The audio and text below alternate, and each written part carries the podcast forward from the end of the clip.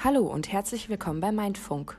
In unserer heutigen Podcast-Folge wird es um das Thema Flucht, Migration und Diskriminierung gehen. Wir haben zwei Gäste eingeladen, die selbst Fluchterfahrung gemacht haben und uns berichten werden, wie ihr Ankommen in Deutschland war. Zwischendurch erhaltet ihr ein paar Fakten-Inputs. Viel Spaß beim Zuhören. Unser Team setzt sich zusammen aus fünf Personen des Masterstudiengangs Bildungswissenschaften an der PH in Heidelberg und zwar sind das Maike, Nele, Anni, Simon und Nora. Und wir wollen heute mit euch über Flucht und Diskriminierung sprechen. Dabei haben wir uns besonders für zwei Perspektiven Geflüchteter interessiert, die ihre Erfahrungen mit uns teilen wollen. Am 16.09.2020 veröffentlichten Joko und Klaas in ihrer Sendung Joko und Klaas gegen Pro7 ein 15-minütiges Kurzvideo, das A Short Story of Moria heißt. In dem Video geht es nicht nur um die Brände, die in Moria ausgebrochen sind und die 13.000 Menschen, deren Lebensumstände sich dramatisch verschlechtert haben, sondern auch um die Geschichte des 21-jährigen Milad, der seit Januar in Moria lebt. Er zeigt per Videocall ähm, Bilder von Moria und von den Bränden dort und erzählt von seiner Geschichte. Wir haben uns mit den Kommentaren unter dem Video auseinandergesetzt und möchten euch heute davon berichten. Niemand wird mit dem Hass auf andere Menschen wegen ihrer Hautfarbe, ethnischer Herkunft oder Religion geboren. Hass wird gelernt und wenn man Hass lernen kann, kann man auch lernen zu lieben. Auch wenn wir uns eine eher einseitige Meinung gewünscht haben unter dem Video, ist die Vielfalt in den Kommentaren sehr deutlich zu sehen. Wir konnten erkennen, dass viele Menschen sehr emotional berührt nach dem Video waren, helfen wollen und äh, sich schlecht fühlen teilweise, weil es ihnen hier so gut geht. Es gibt da aber auch die andere Seite, die sagt, ähm, dass es anderen Menschen noch viel schlechter geht, die Bewohner des Camps es ja selber angezündet haben und deswegen selber schuld sind und man ja eh nicht alle aufnehmen kann. Wir haben uns mit Zweien getroffen, die eine besondere Reise nach Deutschland hatten. Wir durften ihnen ein paar Fragen stellen. Hören wir doch mal rein. Ein junger geflüchteter Mann, den ihr jetzt gleich hören werdet, ist ein guter Kumpel von mir, der Momoto aus Gambia, der jetzt inzwischen 31 Jahre alt ist und seit äh, einigen Jahren auch schon in Deutschland ist. Ähm, und eine sehr, sehr lange Reise aus Gambia hinter sich hat und damals nach Deutschland geflohen ist, über ganz, ganz viele andere Länder, wie ihr jetzt auch gleich hören werdet, ähm, nach Deutschland, über Italien. Ähm, dabei hat er auch das Mittelmeer überquert, weil eben damals äh, die Anforderungen des Militärs in Gambia so streng waren und er äh, praktisch diese Verantwortung und auch diese Aufgaben des Militärs nicht übernehmen wollte, beziehungsweise nicht konnte, er nach Deutschland geflohen ist und ich habe ihn damals kennengelernt in meinem Bundesfreiwilligendienst. Das habe ich damals für die deutsche Sportjugend gemacht und er eben auch. Und ähm, seitdem sind wir gute Freunde und er war bereit, uns ein Interview zu geben. Danke, dass du dir die Zeit genommen hast, um mit uns unsere Fragen zu besprechen. Und die erste Frage ist auch schon, wie alt bist du und wo wurdest du geboren? Uh, mein richtiger Name ist Momodu Korita. Ich bin 12. Februar 1989 geboren in die Gambia und ich habe in der Gambia Sport gelernt und danach ich habe in der Military gearbeitet als Sportlehrer und danach da ich habe Problem bekommen. Ja. Und dann jetzt ich bin jetzt mehr als sechs Jahre hier und dann immer noch kein Aufenthalt. Ich bin 24 Jahre alt geworden. Ich wurde im Libanon geboren. Was ist deine schönste Kindheitserinnerung? Kindheitserinnerungen sind äh, Familie, Freunde, äh, Verwandten, äh, Schule, alte Schulen, Spiele. Wir haben anders gespielt als die neue Generation. Ja, das sind es. Was habt ihr, was habt ihr für Spiele gespielt? Wir waren immer als Gruppen unterwegs in unserem Dorf. Äh, verschieden, egal ob Fußball oder Verstecken oder auf dem Fahrrad äh, oder zusammen haben so ein Billard gespielt oder so. Äh, jetzt spielen alle mit Playstation online und auf dem Handy. Es ist schon anders. Warum bist du aus deiner Heimat geflüchtet? Ich kann nicht nach Gambia fliegen momentan direkt, weil ich habe Probleme mit dem Militär. Ja, und dann die Militärgesetz äh, momentan bleibt immer noch. Das ist noch nicht gewechselt. Und dann jetzt fast mehr als sieben Jahre. Ich habe noch nicht meine Familie gesehen. Und dann meine Mama ist da, meine Schwester ist da, mein kleiner Bruder auch ist da in die Gambia. Und anderer kleiner Bruder von mir, gleicher Mutter und Vater, Ah, das ist auch hier. Er ist hier in Stuttgart. Warum ich geflüchtet bin, äh, ein besseres Zukunft zu sichern, ähm, bessere Arbeitsstelle, besseres äh, Schulsystem, dass man sich richtig äh, weiterentwickeln kann, wo das Libanon zurzeit nicht nur mir, sondern alle nicht anbieten können. Deshalb, und ich bin nicht der Einzige. Ich hatte vielleicht ein bisschen Glück, dass ich 2015 hierher gekommen bin. Aber die, die jetzt dort leben, die wollen alle weg, die wollen alle abhauen. Haben die Chance aber nicht. Hast du noch Familie in deiner Heimat? Ob ich noch äh, meine Heimatfamilie habe? Ja, bestimmt. Meine Mutter lebt noch da. Äh, mein großer Bruder, meine Schwester, äh, die leben noch dort. Also, ja. Was hast du auf deinem Weg hierher erlebt? Ich habe Probleme von Gambia bekommen. Ich, äh, dann ich habe in Senegal reingekommen, weil nach Gambia ist Senegal und danach Senegal, Mali. Ich habe in Mali äh, reingekommen und dann nach Mali, ich habe in Burkina Faso reingekommen und danach Burkina Faso ich habe in Niger gekommen in Afrika. Nach Niger, ich habe in Libyen reingekommen. Dann meine Hand war sehr tut weh. Ich habe ein bisschen in Libyen gearbeitet, in Baustelle. Und danach, ich habe mit einer Junge von Gambia dort getroffen.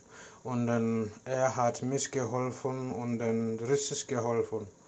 Und danach hat einer Kontakt zu mir gegeben, dann ich bin fast tot gestorben. Ich war krank. Und dann er hilft mir. Ich habe in Italien gekommen mit Boot, dieses Boot. Und danach ich war in Italien auch zwei, drei Tage.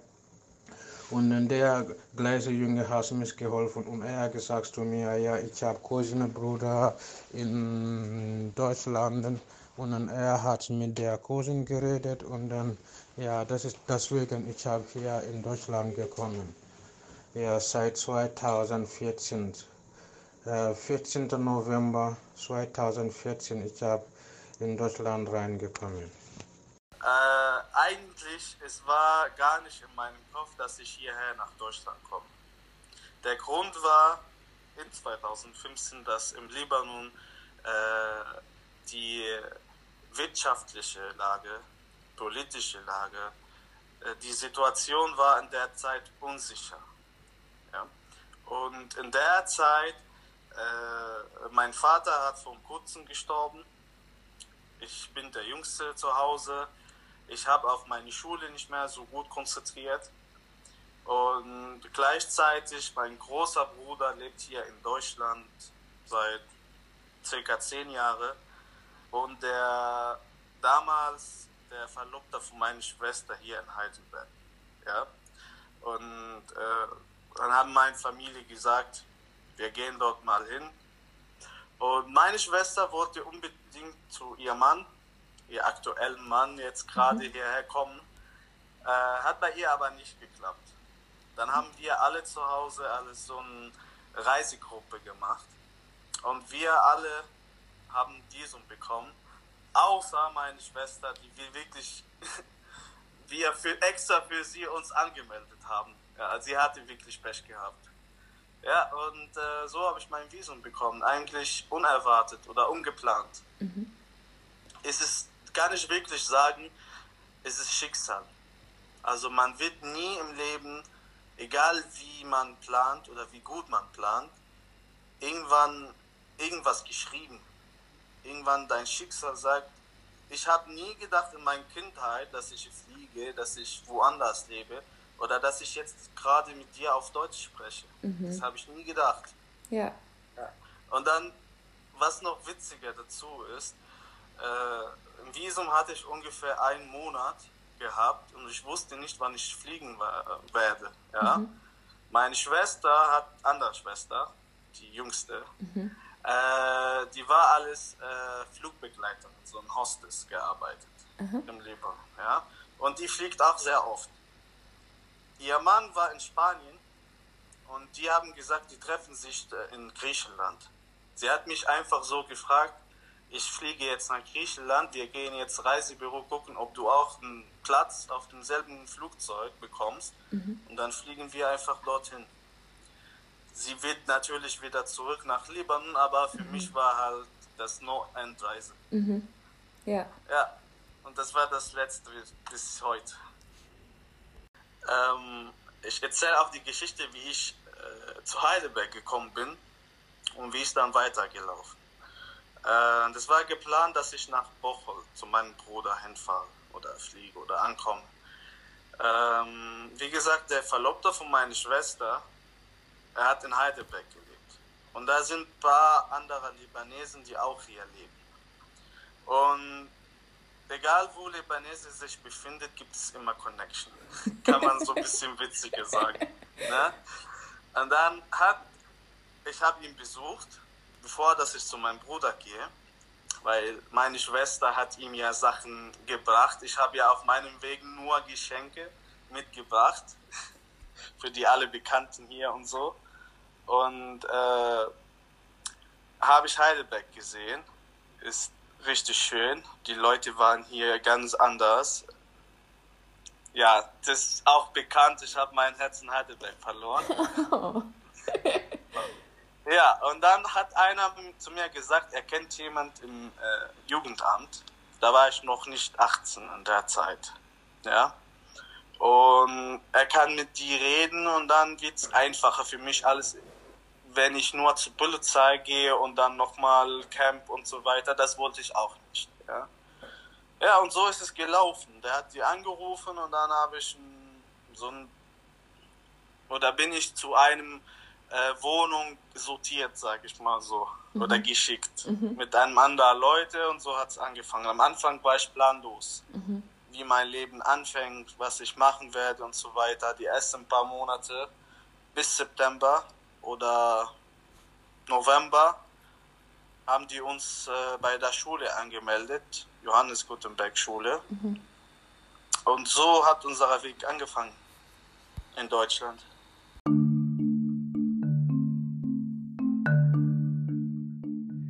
Fakten zum Thema Flucht. Weltweit sind 68 Millionen Menschen auf der Flucht. Dafür gibt es verschiedene Gründe beispielsweise die Flucht vor gewaltsamen Konflikten, Menschenrechtsverletzungen oder politische, ethnische und religiöse Verfolgung. Mehr als 40 Millionen Menschen sind innerhalb ihrer eigenen Landesgrenzen auf der Flucht. In den Jahren 2014 bis 2020 sind 20.725 Geflüchtete im Mittelmeer ertrunken.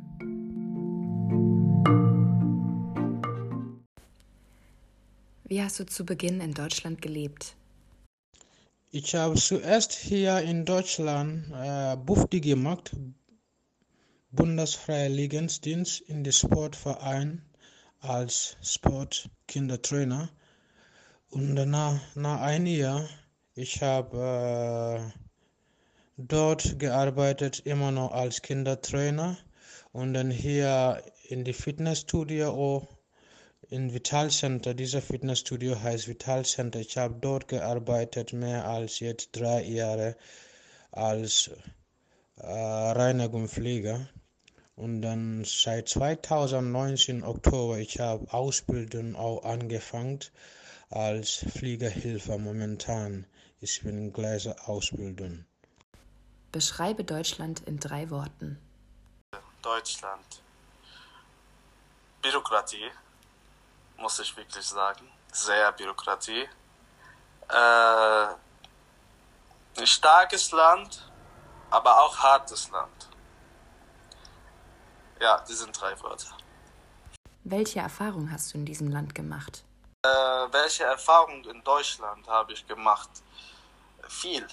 Die meisten Erfahrungen habe ich in Deutschland gesammelt und gemacht, weil ich bin gegen 18 hier angekommen, äh, äh, Young Age, ne? Mhm. Teenager. Ja. Äh, in der Zeit, wo ich meine äh, Person, mein Charakter aufbaue und auch meine Zukunft, meine Karriere.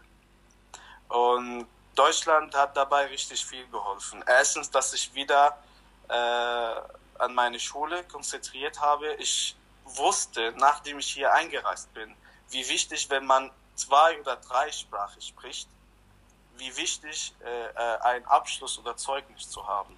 Ja. Und das ist eine von den größten Erfahrungen. Äh, was auch sehr wichtig ist, äh, wie man alleine steht, auf eigene Beine, mhm. alleine äh, Wohnung zu haben, selber zu kochen, selber zu putzen, selber äh, einkaufen zu gehen, äh, die Papierkram, die man eben gesprochen haben, mhm. Bürokratie, äh, das alles äh, hat mir Deutschland beigebracht. ja, ist auch viel, viel, viel mehr anders. Vielleicht kommen wir jetzt mit dem nächsten Frage dazu. Fühlst du dich willkommen in Deutschland? Oh ja, Bruder, ich fühle sehr wohl hier als mein Zuhause. Ja, mein großes Problem ist immer noch, ich habe keine Aufenthalt bekommen. Ja, aber ich, ich fühle sehr, sehr, sehr wohl hier in Deutschland als mein Zuhause. Ja, glaub mir. Ähm, willkommen, ja habe ich mich willkommen gefühlt. Natürlich, man kann nicht zu 100% das fühlen oder haben, weil es gibt manche Leute, die dagegen sind. Ja, generell. Äh, aber ja, die meistens waren nett. Vor allem in meinem Alter, wegen der Schule und so weiter. Äh, ich habe oder ich hätte die Möglichkeit, äh, mich besser zu integrieren als manche andere, die in den Kampf leben. Ja? Hintergrund spielt auch eine Rolle dazu, wie man bisher äh, aufgewachsen ist, ja, oder was man auch vorher erlebt hat, wie man denkt. Ob man schon offen gewesen wäre oder war, sorry, und wie es weitergeht. Äh, ja, von Leuten willkommen, von Staat selbst noch nicht. Mhm. Ja, aber ja, ich, ich fühle mich willkommen hier man, man, soll, man soll sich aber auch gut anpassen. Ja, also man soll nicht erwarten, generell für alle, man soll nicht erwarten, dass die Gesellschaft hier sich anpasst mit ihm und ihm sagt, willkommen in Deutschland. Man soll sich einfach anpassen, wenn man selber weiß, okay, ich komme hierher, ich weiß, was auf mich zukommt. Mhm. Ja. Wo fühlst du dich zu Hause? Äh, ich fühle mich in Deutschland zu Hause. Ähm, ist, ich fühle mich wohl, weißt du. Äh, ich habe halt, ich weiß nicht, ich fühle einfach hier wohl. Muss nicht so viel sagen dazu. Wie wurdest du unterstützt und wer hat dich auf deinem Weg in Deutschland begleitet? Äh, hier, Bruder, zuerst, man kann sagen, Tonfeindlingen hat mir unterstützt. Hier. Irgendwas, gerade ich bin, Tonfeindlingen hat mir geholfen, weil ich habe alles angefangen mit Tonfeindlingen. Tonfeindlingen hat äh, meine Schule bezahlt, VAS. Ich habe VAS vor ein Jahr dort gegangen und dann Tonfeinderlingen bisher alle das. Und ich habe richtig Unterstützung von Tonfeinderlingen hier in Deutschland. Unterstützt, äh, viele haben mich unterstützt. Erstens, äh, Jugendamt hat mich gut unterstützt, muss man sagen. Äh, Schule auch. Die Lehrer und Lehrerinnen in der Schule haben mich auch gut unterstützt. Die haben uns richtig äh, mit offenem Herz und mit viel Mühe äh, äh, akzeptiert, auch äh, geholfen. Die waren für uns da, wirklich. Die waren Helden. Und die haben uns auch die Sprache richtig beigebracht am Anfang. Obwohl wir, wir haben das nicht so ernst genommen oder nicht so wahrgenommen. Wir waren richtig sehr streng, anstrengend, mhm. anstrengend. Ja. Äh, Unterstützung auch durch unsere Lehrer und Lehrerin äh, in der Zeit, was auch ganz, ganz gut zum Integrieren war, die Vereine, die wir, die wir kennengelernt haben über die Schule, über die, diesen Lehrer. Welche waren äh, das? Das war äh, die Chancen gestalten Heidelberg. Das hat jeder von uns in der Klasse einen Mentor oder Mentorin bekommen. Und gleichzeitig, wir haben die äh, Theateraktion angefangen mit äh, Maike Baumann und Ronja und Helen und äh, der David, der äh, Regisseur und den ganzen Crew, Kollegen und Kolleginnen. ja, das war richtig sehr schöne Zeit. Äh, das hat uns richtig viel geholfen. Wir haben uns nicht mehr äh, fremd gefühlt, nicht mehr alleine gefühlt. Wir haben uns wirklich integriert gefühlt und auch hat uns mit der Sprache viel geholfen. Weil in der Zeit, wir haben nur auf Englisch kommuniziert. Meistens. Äh, ja, und ja, die sind halt die wichtigsten vom Unterstützung.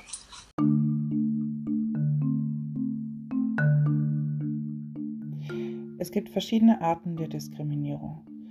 Zunächst einmal gibt es die direkte, unmittelbare Diskriminierung, die vergleichsweise leicht zu erkennen ist und widerspricht dem geltenden Recht. Die indirekte, mittelbare Diskriminierung ist schwer zu erkennen und wirkt häufig fast neutral. Zusätzlich gibt es noch die intersektionelle Diskriminierung und die Mehrfachdiskriminierung, wobei es besonders schwer ist, gegen Mehrfachdiskriminierung vorzugehen. Möchtest du irgendwann zurück in deine Heimat? Ich musste hier meine ganze Leben hier bleiben. Ja, ich musste hier meine eigene Familie haben. Ich musste hier alle haben, was möglich ist. Ja. Das möchte ich gerne mal machen. Ja, vor allem jetzt nach fünfeinhalb Jahren hier in Deutschland. Ich vermisse das die, alles, was ich eben erwähnt habe. Äh, aber nur alles Besuch. Alles Besucher und vor allem in der aktuellen Zeit, nach dem Explosion im Libanon. Äh, es gibt gerade eine Inflation. Corona ist es in sehr hohen Zahl. Also dort aktuell kann man nicht leben. Und man muss nicht einen Krieg haben, um dort zu, zu flüchten. Mhm. Weißt du? Ja. Bei uns ist es schlimmer als einen Krieg zurzeit. Aber abgesehen von diesem Thema, äh, ich kann auch dort nicht mehr leben, weil ich bin an den an, an deutschen System, Gedanken gewohnt. Weil, wie gesagt, von meinem, vom 18 bis 24, äh, ich bin, ich habe anders gelebt. Mhm. Und ich denke auch anders. Ich denke mhm. eher halt, wie die anderen, die denken. Also, ich bin offen geworden. Ich war schon offen, aber ich bin viel offener geworden. Ich lebe ganz normal. Äh, also ich, ich trinke, ich gehe raus, Partys, also das schöne Leben vor Corona. Und ich gehe arbeiten. Äh, Im Libanon geht das jetzt nicht mehr. Ne? Auch die Leute, die Gesellschaft denkt anders als hier. Und deshalb kann ich nicht mehr im Libanon leben. Ich bin auch sogar gewohnt, allein zu leben eine Einzimmerwohnung oder Zweizimmerwohnung. Äh, dort, es gibt, äh, ist schön, große Familie, aber ist sehr groß, die Familie dort. Ne? zu viele Kinder, zu viel laut, äh, ist too much. Kann ich nicht mehr erleben. ja. Was wolltest du früher werden? Was machst du jetzt? Und was wäre dein Traumberuf? Und äh, für die Ausbildung äh, Pflegeausbildung. Äh, ich habe mehr Bewerbungen seit 2019 geschrieben, mehr als 30 Bewerbungen. Und danach ich habe Ausbildung als Pflegehelfer bekommen. Aber diese äh, Unterlagen, ich habe mit äh, mitgenommen nach einem Büro hier. Dieses Büro heißt Icarus.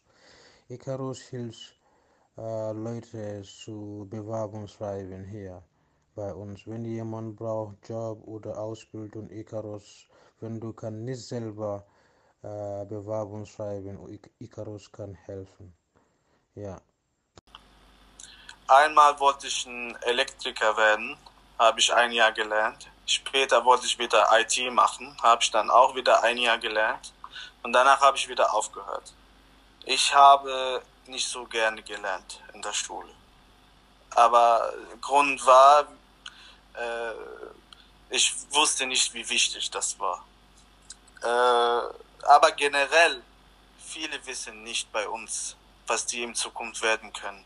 Und die meistens, die werden äh, äh von Uni schon fertig und dann, äh, die haben was, einen Beruf gelernt, aber die gehen ganz andere Beruf arbeiten.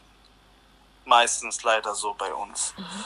Äh, was machst du jetzt und was wäre dein Traumjob? Äh, zurzeit, leider wegen Corona, äh, ich bewerbe mich überall. ja. Äh, ja, also ich arbeite jetzt als äh, Bewerbungsschreiber. Werde ich aber natürlich nach dem Lockdown wieder schnell was finden. Wenn man eine abgeschlossene Ausbildung hat, kriegt man viele Angebote. Sogar jetzt bekomme ich viele Angebote, aber die sind nicht, was ich mir vorstelle. Äh, mein Traumberuf ist, hat nichts mit äh, Einzelhandel zu tun. Äh, ich nehme meine Schwester jetzt als Vorbild und ich will auch ein Flugbegleiter werden. Wow. Ja, das war auch äh, mein Ziel eigentlich gleich nach der Ausbildung im Januar letzten Jahr. Am 19. Januar kann ich mich noch erinnern. Es gab eine Ausbildungsmesse in äh, äh Frankfurt, Flughafen. Und da bin ich extra dorthin mit Flug, äh, Flixbus hingegangen, um nur zu fragen bei Lufthansa, was sind so die Voraussetzungen, dass man sich da so bewerben kann und so. Und dann habe ich mich gefreut, im März, nee, im Mai bis Juli werde ich meine Ausbildung abschließen und dann gehe ich dorthin gleich. Und dann kam Corona, Lufthansa ging es schlecht und dann langsam wir alle, ja, leider. Aber, aber, dieser Traumberuf habe ich immer noch als Ziel und werde ich auch schaffen. Also wenn ich, wenn nicht nächstes Jahr, übernächstes Jahr, in fünf Jahren, das werde ich irgendwann machen. Was wünschst du dir für die Zukunft? Also Bruder, mein Wunsch ist, meine ganz, mein großer Wunsch ist, zu, zu hier Aufenthalt haben zuerst und danach Arbeit bis als Rentner. Ja, das ist mein richtiges Wunsch. Ja. Für Zukunft Deutscher zu werden. Wirklich. Äh, und auch natürlich nicht das, aber ein besseres Leben, sicheres Leben, sicheres Job, äh, Familie, aber erst später. Also jeder wünscht sich eine Familie, Frau, Kinder und so weiter. Bei mir es äh, dauert, weil ich habe noch meine Ziele. Und wenn man auch als Flugbegleiter arbeitet, da hat man richtig wenig Zeit für Familie. Und es ergibt sich mit der Zeit. Aber für Zukunft wirklich, also Deutscher zu werden, ist mir wichtig. Äh, viele würden sagen, ja, was ist daran so besonders? Äh, es ist besonders, weil äh, viele wissen nicht, wie oder schätzen nicht diesen Reisepass, die die tragen oder diesen äh, Ausweis, wenn man außerhalb diesen Land oder Europa reist. Ja, da wird man anders verhalten oder ja, da, mit ihm und äh, wird auch. Äh, du kannst überall ohne Visum reisen. Das reicht doch. Bei uns nicht. Das ist wichtig. Mhm. Aber ich vergesse nicht, woher ich komme. Weißt du, das ist eine andere Sache. Ja. Hast du in Deutschland auch schon mal schlechte Erfahrungen gemacht oder Diskriminierungserfahrungen? Schlechte Erfahrungen in Deutschland gehabt und gemacht. Ähm, vor allem am Anfang hat sich gehört, dass es so einfach gelaufen äh, wäre und das alles so easy gewesen. Äh, nein, das war alles schwierig. Äh, am Anfang, also bei Jugendamt war auch nicht so einfach mitzuleben. Die waren auch die Regeln sehr hart, äh, dass man halt von gewissem Niveau bei, bei meinen Eltern auf null gleichzeitig gelandet bin, wieder von null anfangen muss, äh, alleine. Äh, am Anfang, ich hatte Depression gehabt, richtige Depression. Ich konnte nicht mehr schlafen, ich konnte nicht mehr so ruhig bleiben. Ich musste immer so mich so, ich war immer so nervös. Ja? Und es hat zwei Jahre gedauert, als ich raus aus meiner Depression war, bis ich meine Ausbildung angefangen habe. Ja? Ich war in der letzten Zeit, ich habe keine mehr getroffen, äh, nicht mehr aus meinem Zimmer rausgegangen und so weiter. Die waren alles schwierig für mich äh, ja, also das sind halt die schlimmsten Erfahrungen, die ich gesammelt habe. Äh, was ich auch noch ein bisschen schlimm finde von Stadt, obwohl dass ich so äh, positiv zu Deutschland war, äh, die sind unfair manchmal. Weil ich gucke manche Leute an, das sind Fakten, das sind viele, die das sagen, nicht nur ich. Ich bin nicht neidisch, aber es ist wirklich Fakten äh, die meistens, die hierher kommen, die äh, keine Ausbildung machen, die gehen nicht arbeiten, äh, die sind nur auf Drogen, äh, die machen nur das Schlimmste in dem Land, äh, die kriegen alles. Die kriegen Aufenthaltstitel, die kriegen später unbefristet und sogar die kriegen auch nach ein paar Jahren wieder den Reisepass. Die bekommen alle Arbeitslosengeld ne? und gehen die wieder schwarz arbeiten. Ich kenne viele, ich höre auch viele so. Und die bekommen alles und Staat ist zufrieden. Und das finde ich unfair. So wie bei mir in dem Fall. Ich habe mich richtig gut integriert, Ausbildung gemacht, ich will arbeiten, ich will nicht zu Hause bleiben. Äh, Sprache habe ich auch gut gelernt, bis jetzt noch keine Aufenthaltstitel. Warum? Weil ich keinen Krieg im Libanon habe. Na? Das finde ich wirklich unfair. Also was wollt ihr mehr? Das ist wirklich halt, was wirklich schlecht ist. Und auch unfair, muss ich nochmal sagen. Wirklich unfair. Ja.